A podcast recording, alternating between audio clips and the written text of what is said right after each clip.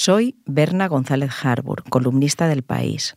Escribí esta columna porque, la verdad, harta ya de tanto hablar de Puigdemont, de Pedro Sánchez, del gobierno, había surgido este vídeo de, de, Shakira y me pareció que tenía ángulos muy interesantes, tanto en su letra como en la exposición del despecho que realiza, que me pareció interesante sacarle punta.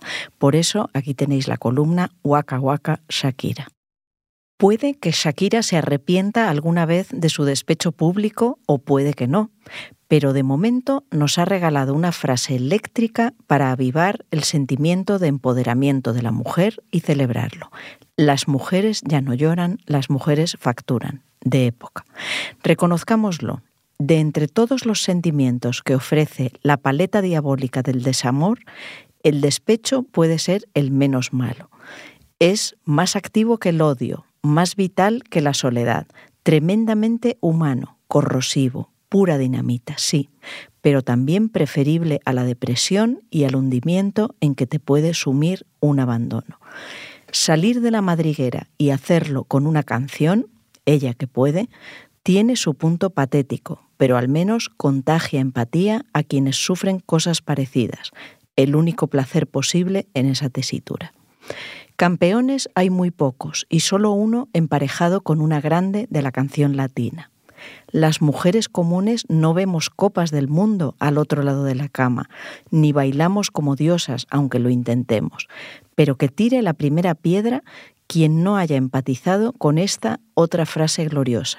Yo valgo por dos de 22. Ni Mario Vargas Llosa lo habría expresado mejor.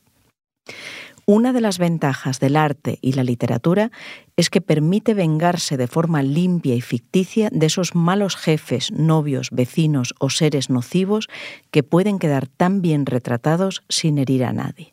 Hasta Goya puso el rostro de la duquesa de Alba de la época en varios grabados en los que quiso representar los celos y la infidelidad, pero no había YouTube ni Instagram.